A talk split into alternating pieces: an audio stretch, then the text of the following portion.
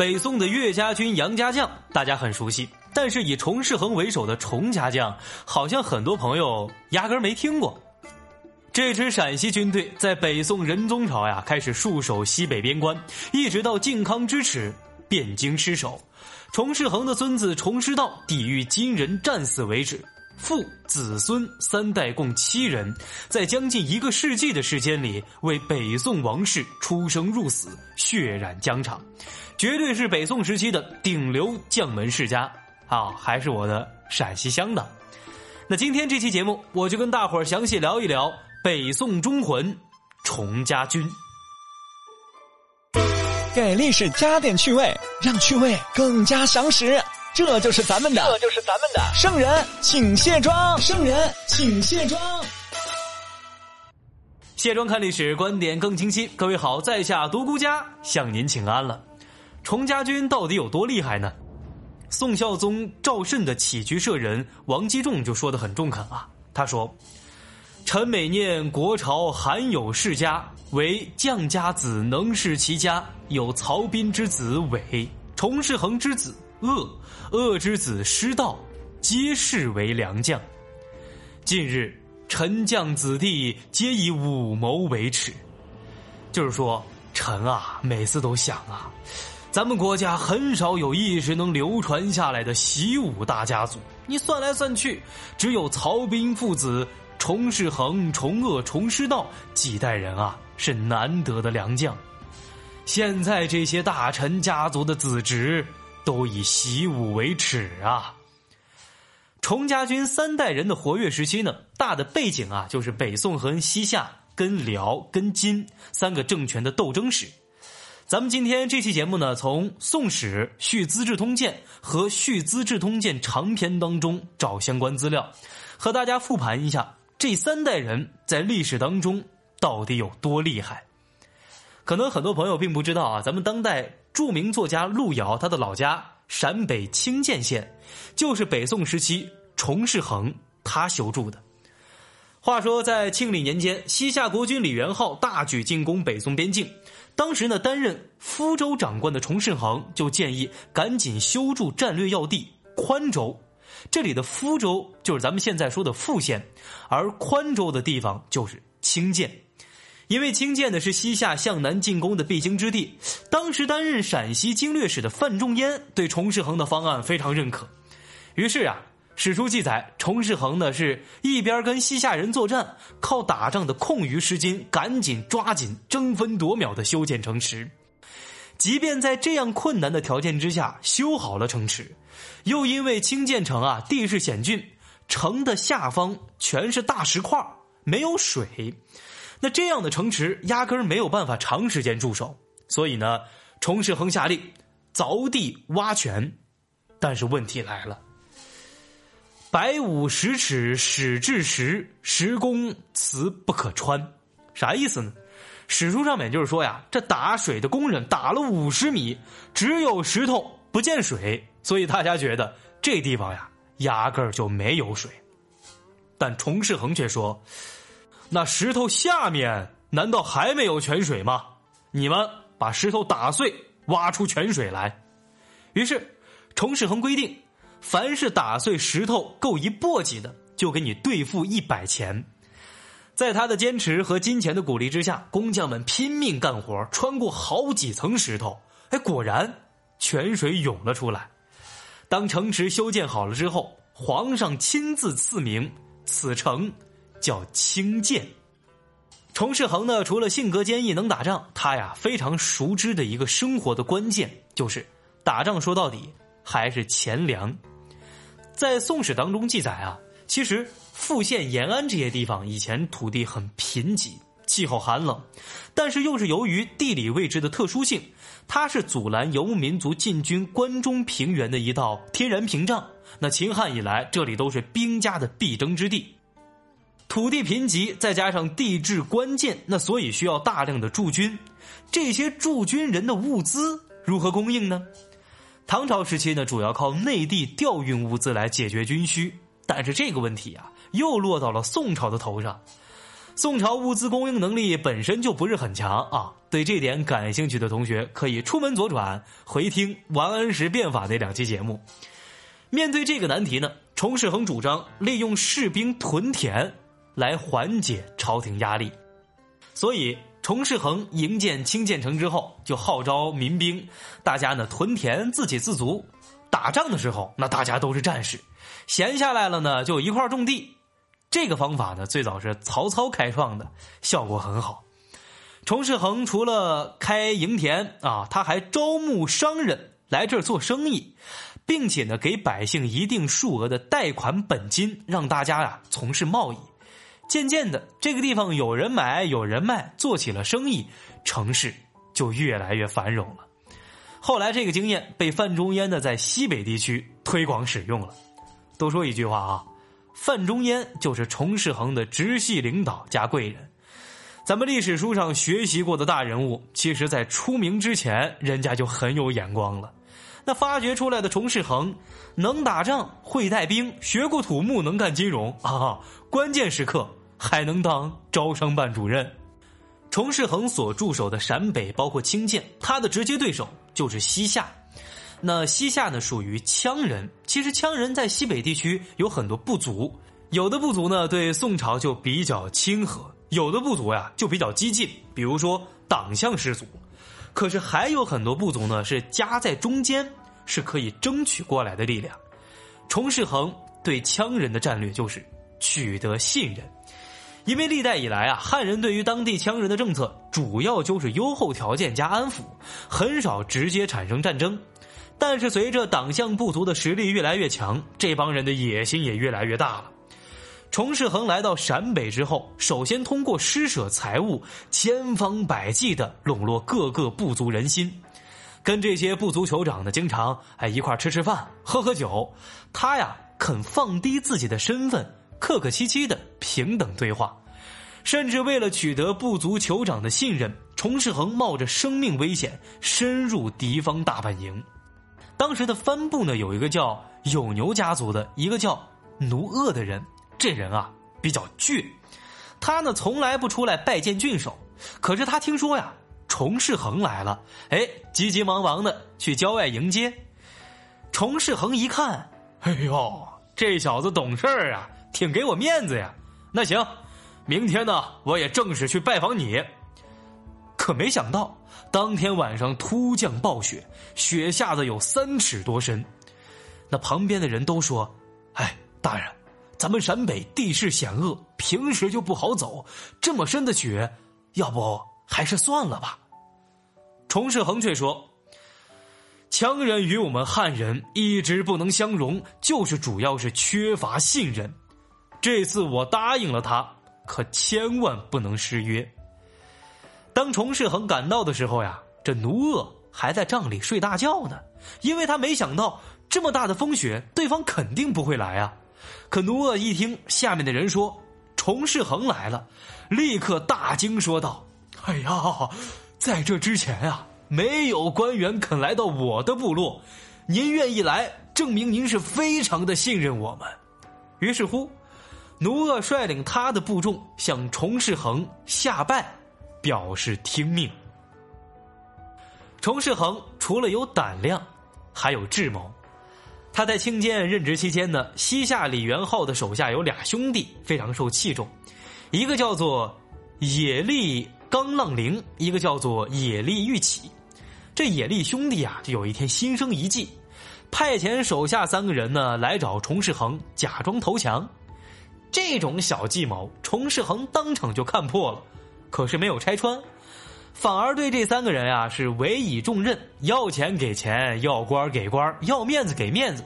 出门啊，把这三个人呢都带在自己身边，向朋友介绍介绍说：“你看啊，这三个人你看多厉害，现在投奔我了。”通过这些方式麻痹三人。与此同时呢，崇世恒派了一位僧人叫王松，打着朝廷的旗号，也潜入李元昊的内部，放出消息就说。老李呀，你手下这兄弟俩呀，心思不纯正，他们呀想投靠大宋。哎，你还不知道？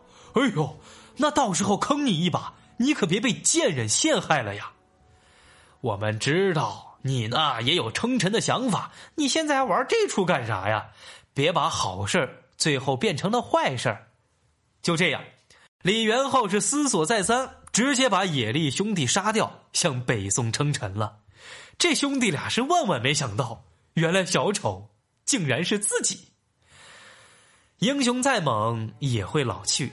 崇世恒去世之后呢，羌人酋长啊是接连数日赶来看他最后一眼。京建城以及环州啊，很多人都张贴他的画像用来供奉。儿子崇鄂受到推荐呢，接任京建成。这父子俩呢，完美了体现什么叫做虎父无犬子。说有一次呀，西夏的一位酋长叫令，想要归附大宋，但是呢，当地长官陆显害怕惹事儿。他就说：“哎呀，这西夏人看到令投奔我们，那肯定不答应啊！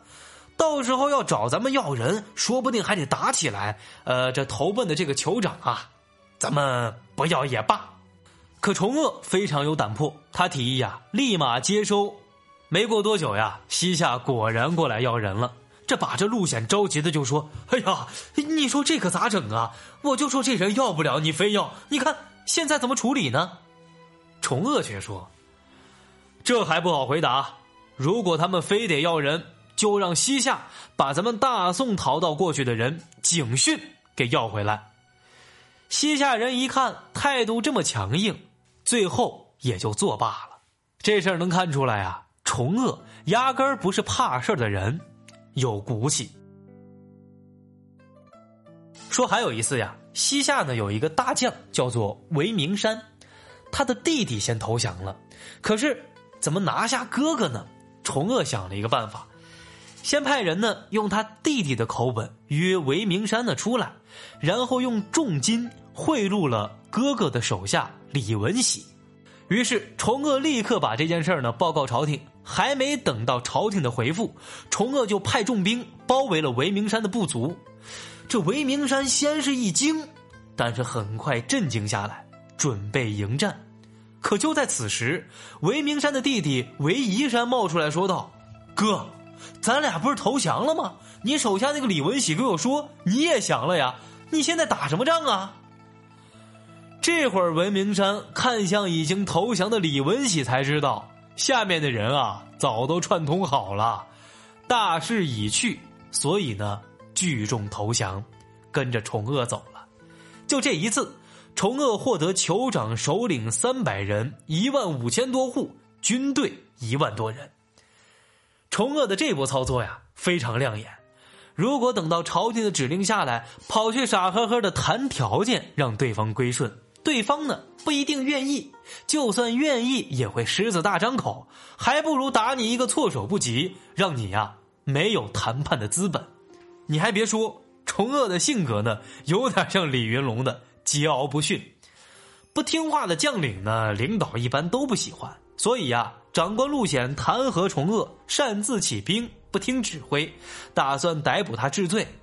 幸好还没成功，这陆显呢自己被调职了。剩下的言官们继续攻击崇鄂，哎呀，这于是崇鄂呀被吏部贬官驿四等，迁往随州居住。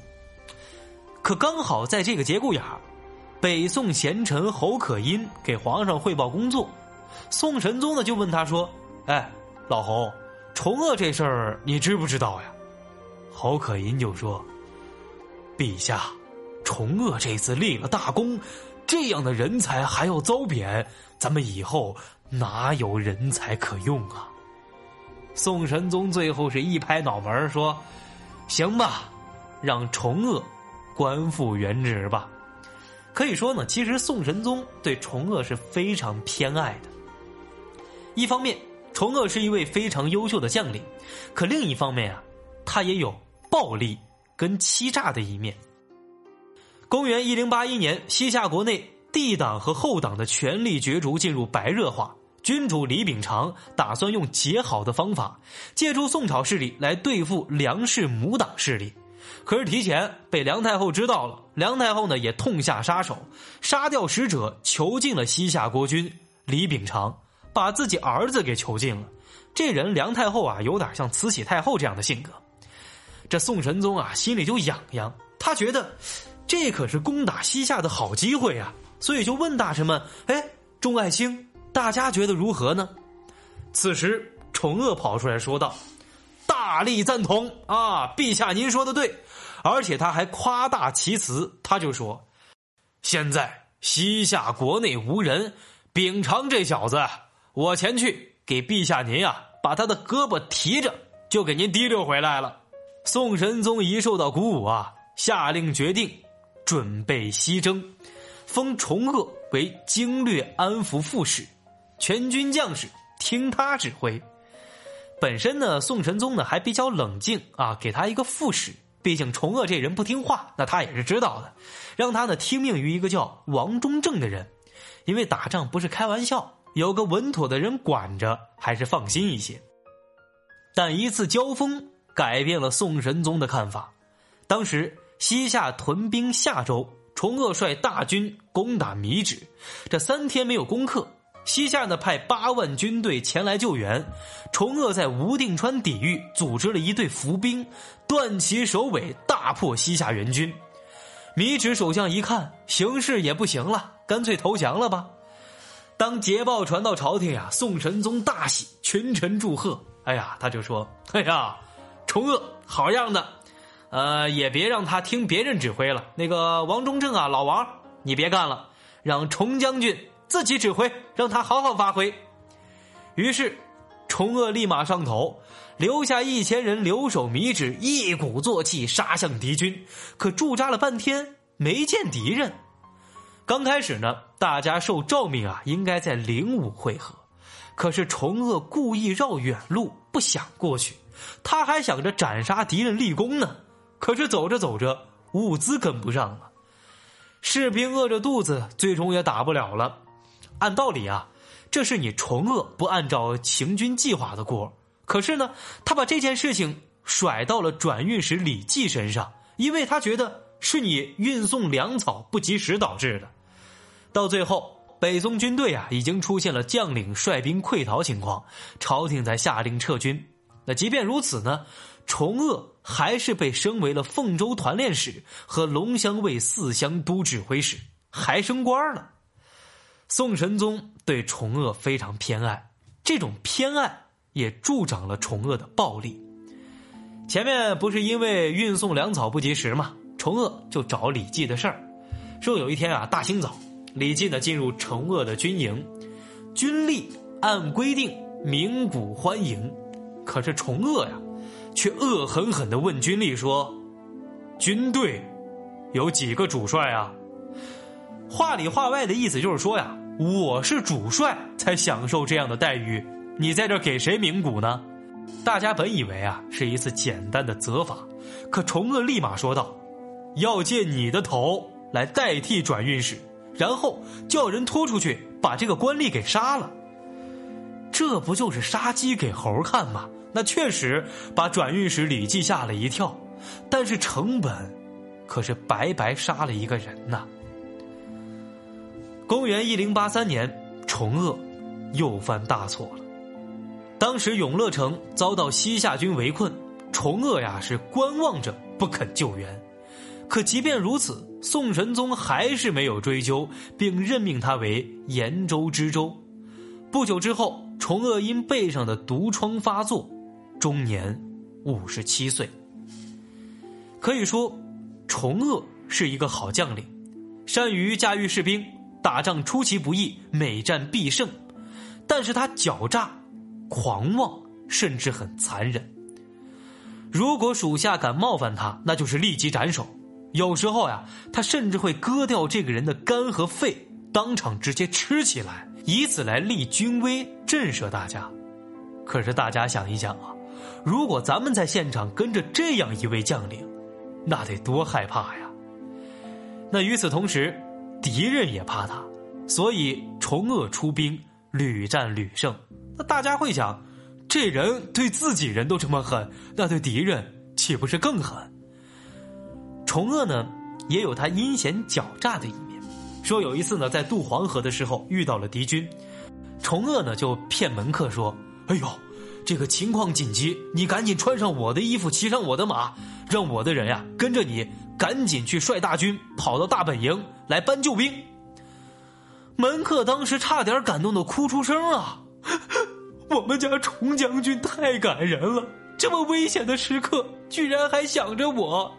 然后，敌人以为逃跑的这个人啊是崇鄂，那是拼了命的追呀，差点把这个门客给杀了。崇鄂自己反倒是安全了。